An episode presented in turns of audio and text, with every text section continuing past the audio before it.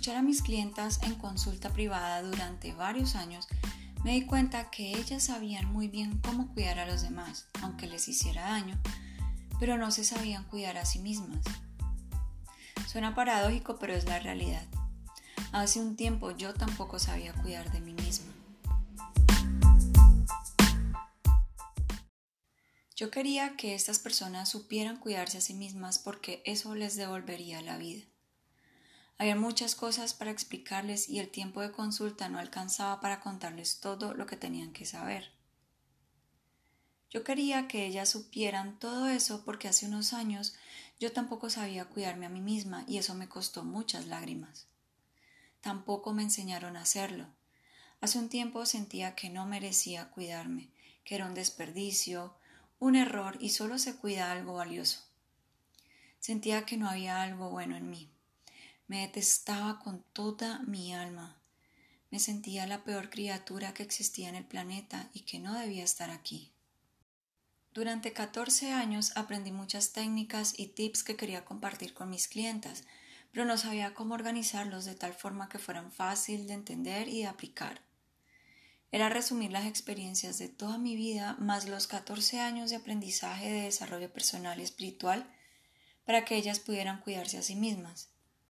Afortunadamente empecé a ver checklists o listas de chequeo de diferentes temas y se me ocurrió crear una guía de autocuidado de diferentes aspectos de la vida para personas altamente sensibles. Ya me había dado cuenta que este tipo de personas sienten el dolor físico y emocional de los demás. Se enferman con facilidad o tienen algo en su salud que realmente quieren cambiar, son muy sensibles emocionalmente y no saben cuidarse a sí mismas. Por esas razones, el objetivo era crear una guía completa que pudieran seguir fácilmente y les ayudara a cuidarse y tener amor propio. He visto muy de moda el tema del amor propio, pero creo que no es tan fácil llevarlo a cabo y usualmente no te dicen cómo hacerlo exactamente. Por eso la guía de autocuidado es el primer paso para iniciar con el amor propio sin tener que forzar algo que en realidad no sientes. Lo sé porque yo también pasé por ahí. El plan fue reunir todo lo que yo supiera y la nueva información que encontrara en Internet para poder dejar un granito de autocuidado y amor propio en la vida de las mujeres altamente sensibles. Solo tenía que reunir la información y compartirla. Con el tiempo descubrí que era una tarea más grande de lo que me imaginaba. Tendría que pasar horas y horas escribiendo y organizando ideas. Era un reto y exigía mucho tiempo y esfuerzo mental. Entonces decidí buscar ayuda de otra mujer altamente sensible para que me apoyara con esta labor. Fue la primera vez que pedí apoyo para que alguien me ayudara con algo de mi trabajo, pues usualmente trataba de hacer todo sola y terminaba sobrecargada, incluso con actividades que no sabía hacer y acostándome a la madrugada tratando de descifrar y resolver algo que tal vez no era mi talento. Tenía miedo porque no sabía cómo sería tener a alguien más en mi equipo y si haría exactamente lo que yo me había imaginado.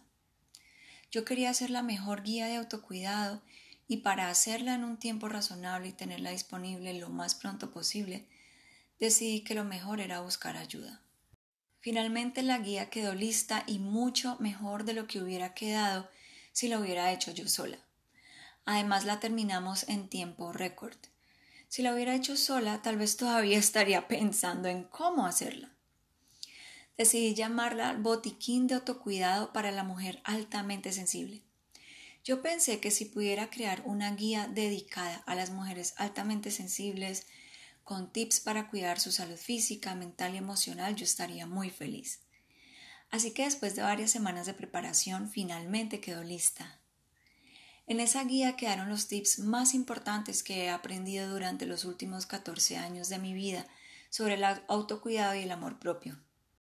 Me di cuenta que pedir y recibir ayuda de otras personas es muy valioso y me ahorra mucho tiempo y dinero. Me ahorró todo el estrés y la ansiedad que me hubiera dado al tener que ser yo la única persona generando ideas, investigando y escribiendo mientras tenía más actividades que estaban únicamente bajo mi responsabilidad. También aprendí que trabajar con otra persona altamente sensible es genial, porque entiende lo que quiero hacer y ve lo que tal vez yo no veo.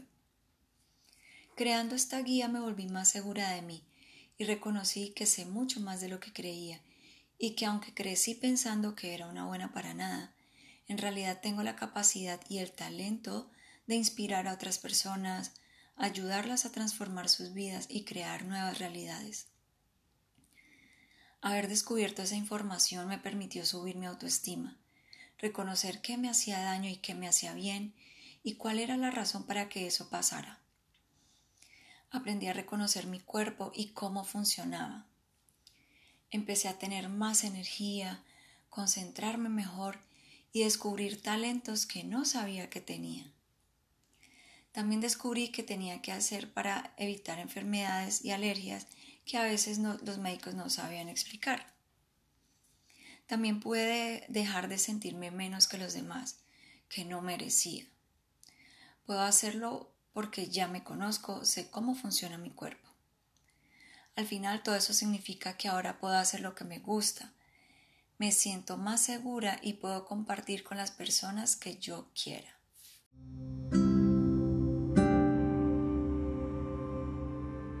Acompáñame en el próximo episodio de Boutique para el Alma.